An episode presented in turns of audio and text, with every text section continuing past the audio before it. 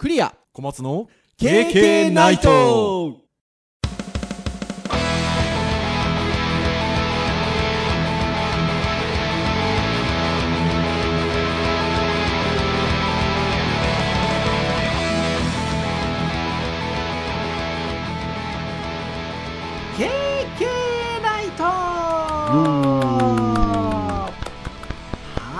いうことで第404回の配信でございます。お届けをいたしますのはクリアと。はい、小松です。どうぞよろしくお願いいたします。はい、よろしくお願いします。はいということでリスナーの皆さんもね小松先生ファンのリスナーの皆さんもね あやった今日は出てるってことでね。いるのかな。今向こうでお喜びしてるんじゃないかなというふうに思いますが、はいえー前回私の一人喋りというところで、はい、小松先生が復帰なさってこられました、はい、体調はもう大丈夫ですか？そうですね、バッチリ大丈夫ですね。ああよかったですよかったです。なんて言いながら私もね前回の収録の後に大学でお会いはしておりますので、はい、体調はある程度あの治ってらっしゃるのかなってのは思っておりましたがはい。1週間経ちましてはい。大丈夫そうではい。本当に何よりでございました。でも本当にあの結構体調崩してらっしゃる方多くてあの学生なんかもそうですし周りの知り合いなんかも多いですね。うん。うーん、なん、でしょうね。なんか自分でも、そんなに気候の変化的なことを感じてはいなかったんですけど、ね。はい。なんかねなんだあれですかね。だってこの時期なのになんかインフルエンザとかもちょっと流行ってるんでしょ？ああ、まあそうみたいですね。なんか。なんか見たいですよね。なのでちょっとね体調崩してらっしゃる方多いかなっていうところで。そういう時は睡眠ですよ。そうですね、大事ですね。大事ですよ。って言いながらすっごい夜中に今収録してますけれども。はい。ってなところでございますが小松先生も復帰なさってということで。はい。私一人喋りはあの WWDC ですよ恒例の。はいはいはい、気持ちいいました。もうあのただただ私が喋り続けましたけど小松 先生なんか今回の WWDC であこれ欲しいなとかこれ興味があるなとかなんかありました？いや、まあ、そらね、プロビジョンは試したいですけどね。本当ですか？よ48万8000円でしたっけ？うん、だってやっぱちょっと今までのね、その、いわゆる VR とかとはちょっと一線を画すものではありそうな感じはするので、ね、僕らがちょっと割と妄想めいてたところの一部が割といやーそうですね。具現化できてそうな感じがするいや本当そうですね。でコントローラーがないっていうのがねなかなかな感じですね。UI として。そんなのにライダーとか使っちゃうんだみたいなライダーセンサー使っちゃうんだみたいなね。うん。ところですよね。だからやっぱ積み上げてきてるものもあるしなっていうとっても興味深い。もうだからね先週の配信でも言いましたけどまあビジョンプロってプロってついてるからそのうちプロってつかないビジョンが出るんでしょ？お求めやすい価格のわかんないけど。どうですかね。ねえ。最初にあの使う人たちがねあのうまくこう使ってもらって広く一般的に使えるような状況が生まれてくるといいななんていうふうにはね思ったりしますけどね。まあ、あれなんですよねその僕も VR ゴーグルとかをね学校から借りてやっぱり使ってみて、はい。まあ面白いやっぱ面白いんですよいや面白いですよね。ただそのあること例えばねその動画を見るとかっていうところで確かに没入感あるなと思いつつ、うん。でもなんかゴーグルなしで普通にモニターで見てた方が楽だなつけるのにめんどくさいなって結構敷居がさってあるんですよね。高いんですうよ、ん。そのプロビジョンとかをもしかするとその敷居の高さをね取っ払うぐらいまであつけてやろうっていうふうに思わせるようなものがあればうん。あのそこはすごい期待はしてます本当おっしゃる通りですね。まあ、今価格の壁があってねよ 容易に乗り越えられませんけどそうそうそうそう。本当そうですね。まあどうなんでしょう。どっかで体験できる機会が持てるのか。まあね、ちょっとあの、アメリカ以外は2024年の冬とかね、なんかそんな感じの計画っぽかったので、うんまあまだまだね先な感じはしますがはいちょっと楽しみだなっていうところでございますねはい私なんかはね、MacBook Air の15インチとっても興味がありましたけどああはおっしゃってましたいね。ねいろいろ本当発表されてというところでございますがそれを受けてのはい今日というところでございます。今日はあのいわゆるこうカテゴリーターンで言うと教育会のターンなんですよね。まああの編集会議で何を喋るか難航しまして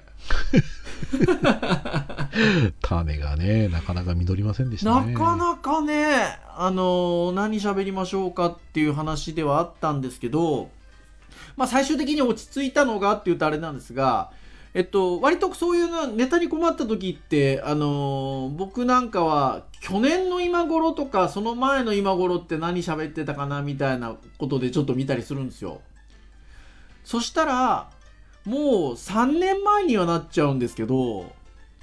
2022年、えー2020年ですね。コロナ禍が始まって数ヶ月というところでしょうか。2020年5月21日配信244回にてこれねエデュケーション回でもありウェブ回にもなってるんですけど心理学ミュージアムに行こうっていう回がございまして。ああありましたね。はーい。あの、いわゆるこう心理学的なテーマのものに対して、こうスライドであったりとかね、そういったようなものをたくさん掲載してくれてるんですよね。はいで、あの、なんか俺、心理学っていうと、ちょっと、なんていうんですか、見せ方とかによっては若干こううさんくさい感じになったりとかするじゃないですか。まあそうですねちょっと、うんカジュアルじゃない感じね、かそうそうなんですけどこれはある意味なんかその心理学ミュージアムっていう形を取ることによってなんかとてもなんか客観的な見え方をするというかでそれでいてでもテーマは心理学なのでとても興味深いく見れるというかとてもあのサイト自体はとってもシンプルですけど見やすいですよね。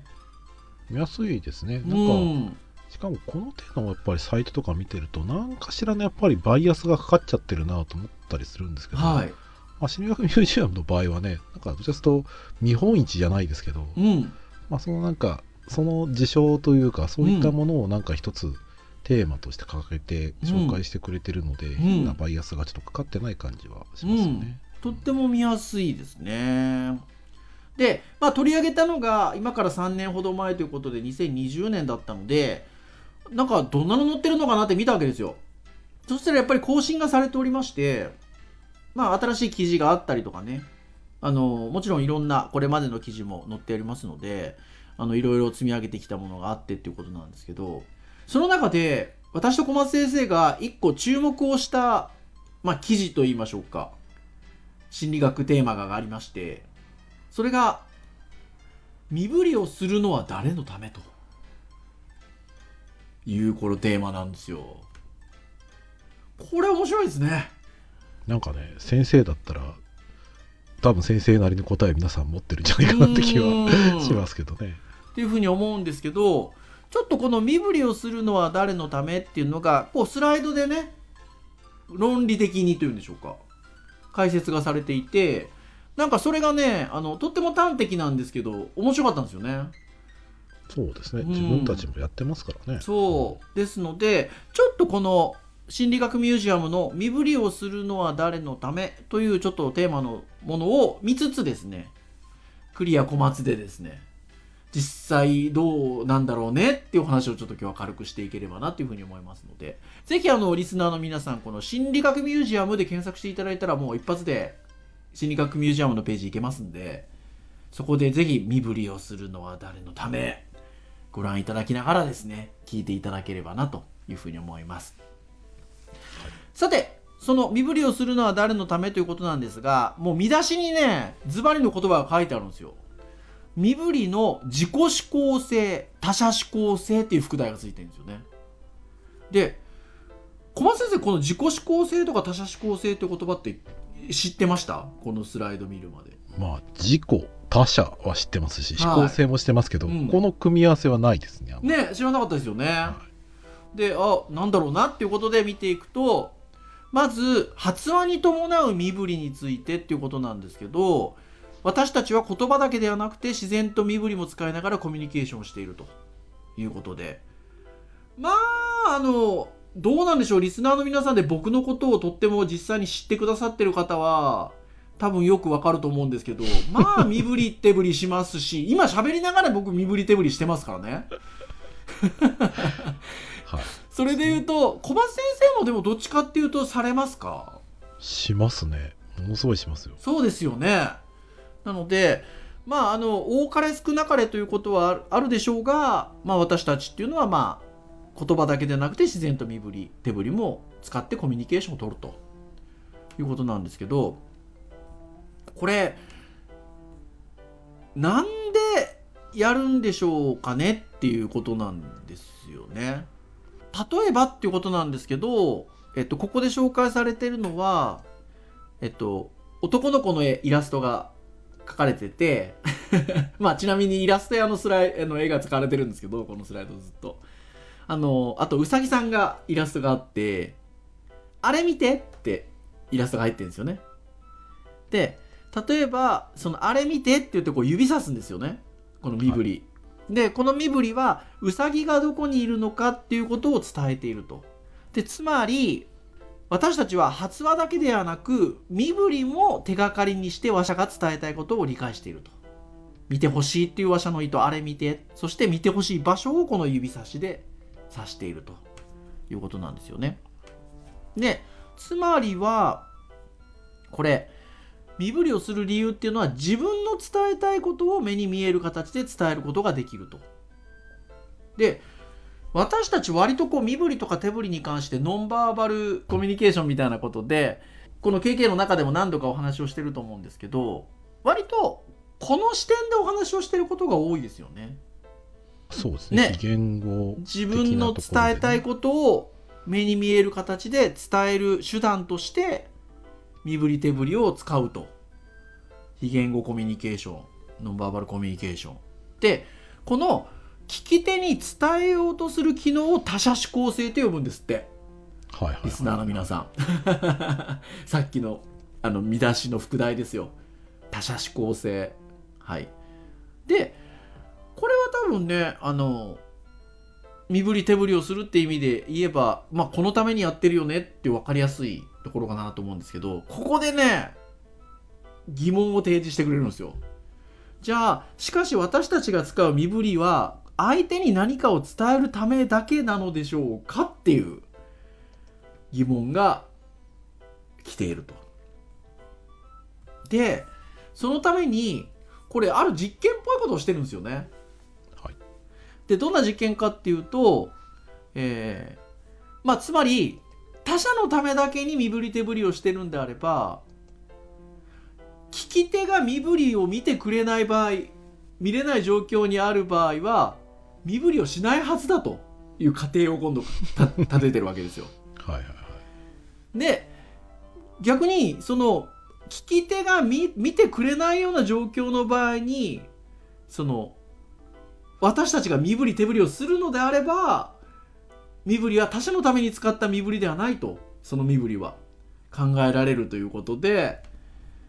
じゃあまあどんなことをしてるのかっていうとあるまあ疑問に対して私はこうだと思うってことを伝えると。聞き手に対して。でその時に2パターンの聞き手を用意してて、まあ、いわゆる通常の身振りを見ることができる人がいる聞き手と、えー身振りを見ることができない人へのき、えー、と聞き手。まあちょっとこうイラスト屋的にはこう目隠しっていうんですか？してる状態の聞き手を用意してえー自分の考えある疑問に対しての自分の考えをお話をしてもらうと。私はこうだと思うんです。そうするとですよなんと見えてない人に対しても身振りをすると いうことがまあ多くの人がそれをするっていうことが、まあ、明らかになったってことなんですよね。はいつまりは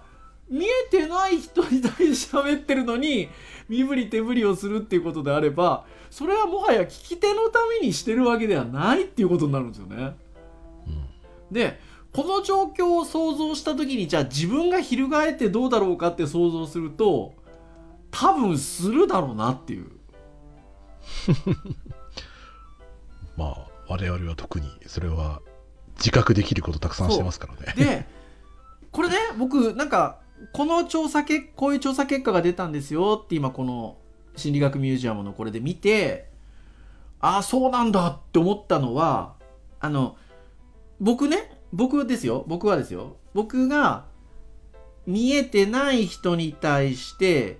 説明をするときに身振り手振りは僕絶対すると思うんですよ。でそれって自分の自己解釈的にはもうその人に伝えるための身振り手振りをもうし慣れちゃってるので。だから相手が見えてなかろうとてやってしまってるんじゃなかろうかなっていう自己解釈をなんとなく今までしてたんですよ。ああ慣れに伴う、ね、そうだからつまりはえー、まさにほらこのポッドキャストがそうじゃないですか。そうですねだって僕らの声は聞いてもらってますけど僕らの姿は見てもらってないわけででもまあ僕さっきからもずっと身振り手振りしてるわけですよ。しかも別に僕に説明しようとしてるわけじゃないですからね。そう そうなんですよ。でそうなんですけどでそれも感覚的に言うとあ普段そういうふうに喋ってるから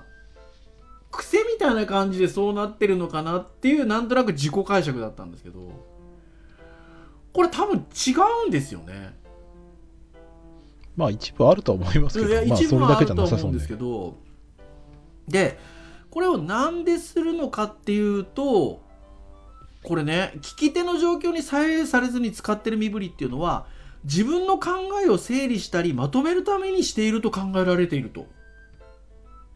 でこれはでもそうだなと思ったんですよね。でこれはさっきの普段から相手に伝えよう伝えようとしてそれがちょっと慣れになっちゃっててやってるとはやっぱ違うなと思っててでこの自分自身のためにこの行う自分の考え整理したりとかまとめるために行っているものっていうのが自己思考性ですよ。なので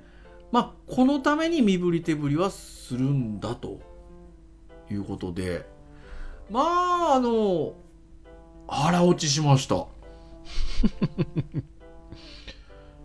まあ個人的にはクリア先生の手足を縛ってちょっと授業をする様を見てみたいですけどね。もう多分ね考えまとまんなくなりますよおそらく。ねえ。でこの自己思考性のある身振りってあの実はとっても自然にやってることだなっていうのがあって、えっと、さらにこのスライドで説明されてるんですけどゲームでガッツポーズ。するする。しますね。あと自己点検中の指差し。しますねプログラム書いてる時やりまうん、すしますね。一人でもしますね。で、考え中の腕組み、うなずき、しますね。うんしてますねはーい。でもこれまさに人のためではないですよね。でやっぱりこれはあの自己確認だったり自分の考えをまとめているものに類する身振り手振りですね。そうですね。うん。他者他者のためにやってるわけじゃないですうん、他者のためにやってるわけじゃないですもんね完全にね。っていうと本当にあの私たちが何気なく普段使ってる身振りには2つの機能があって相手に何かを伝えようとする他者思考性。相手のためでなく自分自身のための自己思考性。これが、えーあるということで身振りは相手だけでなく自分にとっても大切なコミュニケーションツールなのです。でもうこのテーマはし締めなんですけどまとめとして。これでもあのとってもシンプルでコンパクトでっていうものなんですけどいやー勉強になりました。これ本当そうですね。そうですねなんかその考え方がその面白いなと思うのは、はい。コミュニケーションツールとして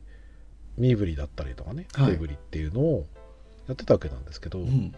それをその自己指向性のためにその使うっていううん。ところの意識があるかないかっていうのは割と確かに変わってくるなっていう感じがすごいするので、うん。そうだからこれはどう生かすかな、まあ、自分はもうそもそもね教える仕事をしてるので、はい教える仕事する上では、うん。まあ、特に僕の場合今動画を事前に撮るような事業スタイルを撮っているので、まあ自分の撮ってる動画はねカメラの前で喋ってるんだけどまあ身振り手振りめちゃめちゃ手を動あかしててるでしじありますね、うん。で多分それは僕にとっては多分伝える手段ではあるんですけど、うん。自己指向性の方が強い気がしますなるほど自分にとってはなるほど今ねはい。確かにね。そうだから多分そのなんでね身振りまあこれがね自然とやってしまってると、まあ、そこをどう生かすかなっていうところではあるんですけど、はい。ね、学生指導するときに身振り手振りも加えてごらんっていうのもなんか不自然だしなはいはいはいはいはいはい。でもなんかそれを手段として、まあ、学生に知ってもらうのはいいかなって気はしますね。だと思いいます。なんかそのもちろんねあのその学生に指導する場面場面っていろんな場面があって、まあ、例えばプレゼンテーションを指導するような場面もあるじゃないですかありますね。その時はねプレゼンテーションって他者に伝えるための行動なのでどっちかっていうと他者指向性としての身振り手振りをややるといいよっていうのは伝えるじゃないですか多分、しますね。うん、伝えると思うんですけどこれね相手のためでなく自分自身のための自己指向性の身振り手振りっていうのが自分とのコミュニケーションだとするとこれぼ僕自身もそう思ったんですけど今回。一人で何か考え事をしたりする時とかにも意識的に身振り手振りした方がいいですよね。ああ、なるほど、ね。と思って。自分とのコミュニケーションだから。まあ理解進みますよね、うん。その方が。そうその方が理解が進むんだろうなって今思ってるんですよね。なんかだからこれってとっても大事な気がしますね。これを意識的に今度ハンドリングして自分で何かを整理したりする時もやっぱ身振り手振りをこう意識するというか心がけてあげると自分とのコミュニケーションが取りやすくなっていくんじゃないかなってちょっと思ってて。って言いながら今すっごい身振り手振りしてるんですけど。これそね、そんな気がしますね。うんなかなかちょっと授業一つで喋る感じじゃないけど、でもさっき言ったプレゼンテーションのところで、何気にその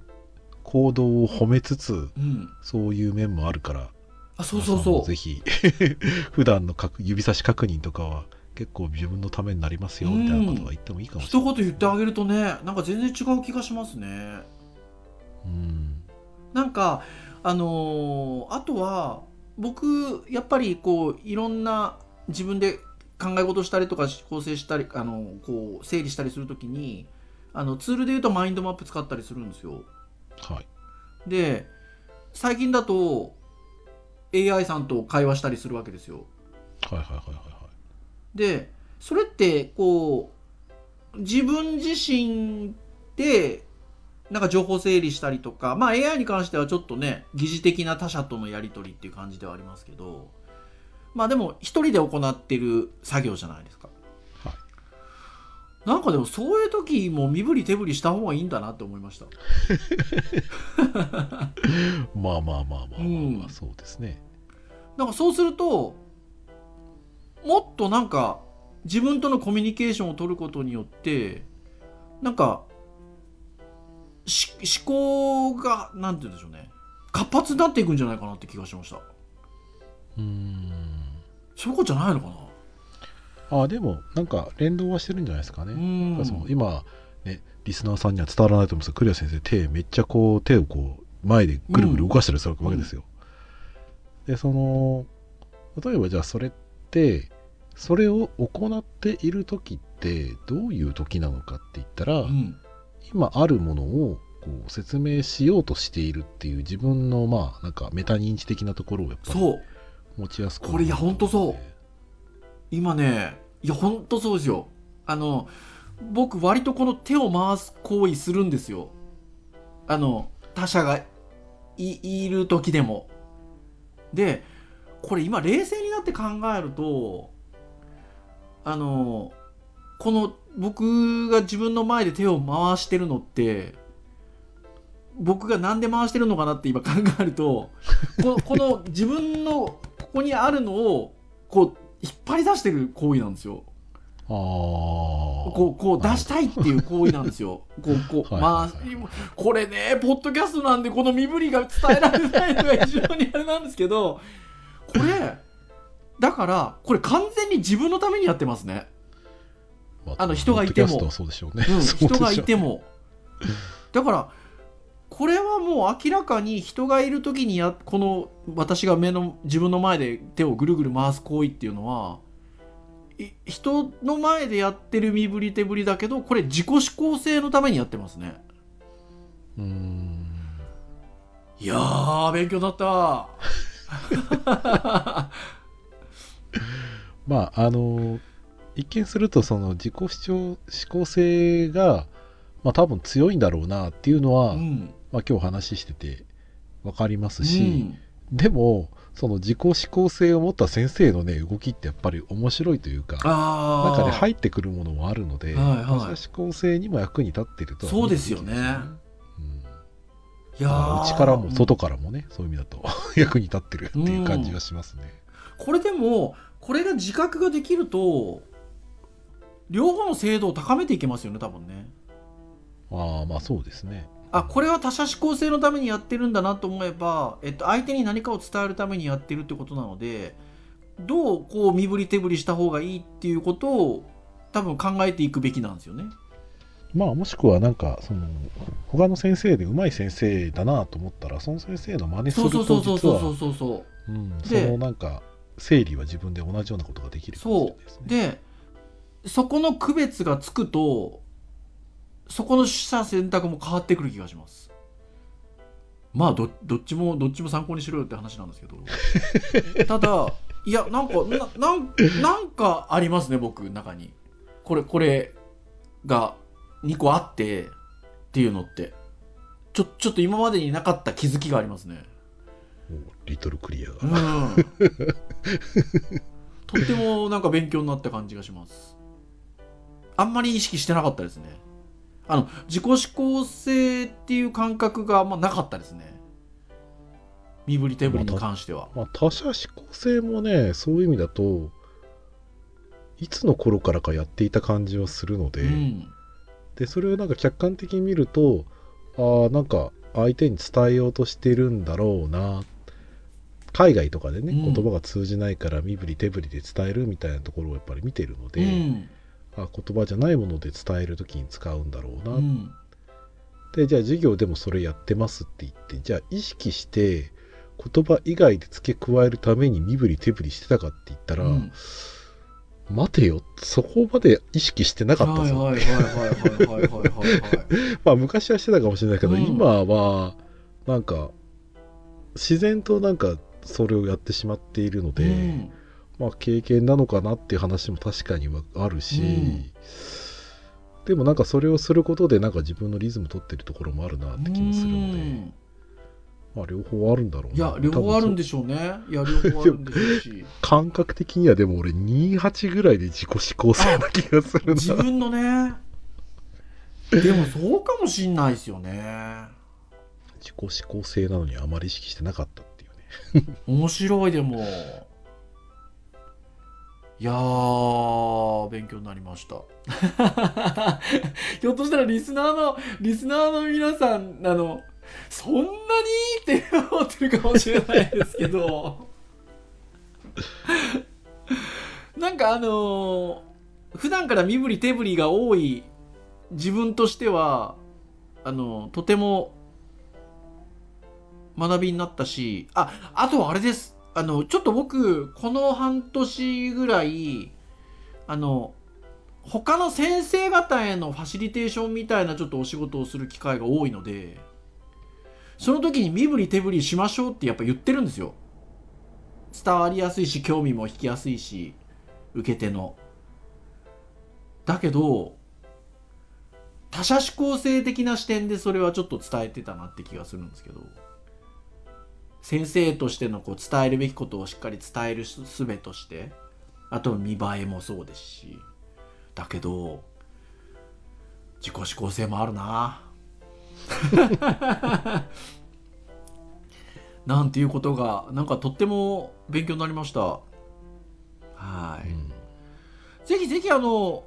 今回はちょっとねあのいわゆるこう身振り手振りっていうテーマのところで心理学ミュージアム使ったんですけど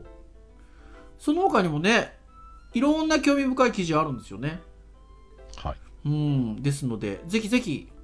見てもらえるといいんじゃなかろうかなっていうふうに思います。ちなみに小松先生なんか全然中身とか関係なく心理学ミュージアムの今こう見出し見てここの見出し惹かれるなみたいなのあります？中身見てないですけど。そう中身は中身は全然関係なくただ見出しだけ見て自分も知らない自信を測るとか。なるほどね。確かに面白そう。あとは他人について自分勝手に考えるとか。ああはいはいはいはいはい。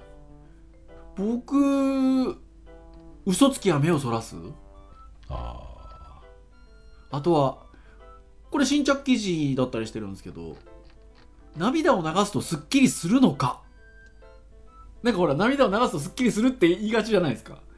そうですね。涙を流すとすっきりするのかになってるんですよ。しかも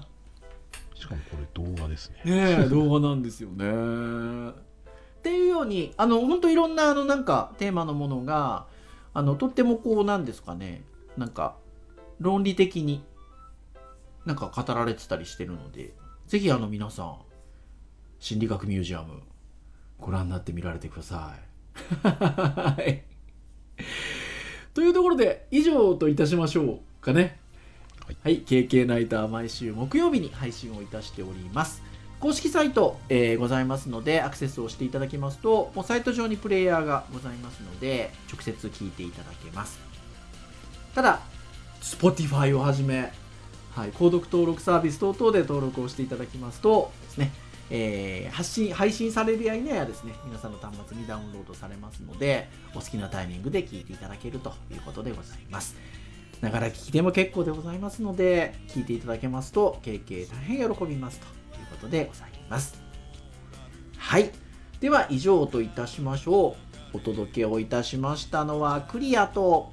はい小松でしたそれでは次回405回の配信でお会いいたしましょう。皆さん、さよなら。さよなら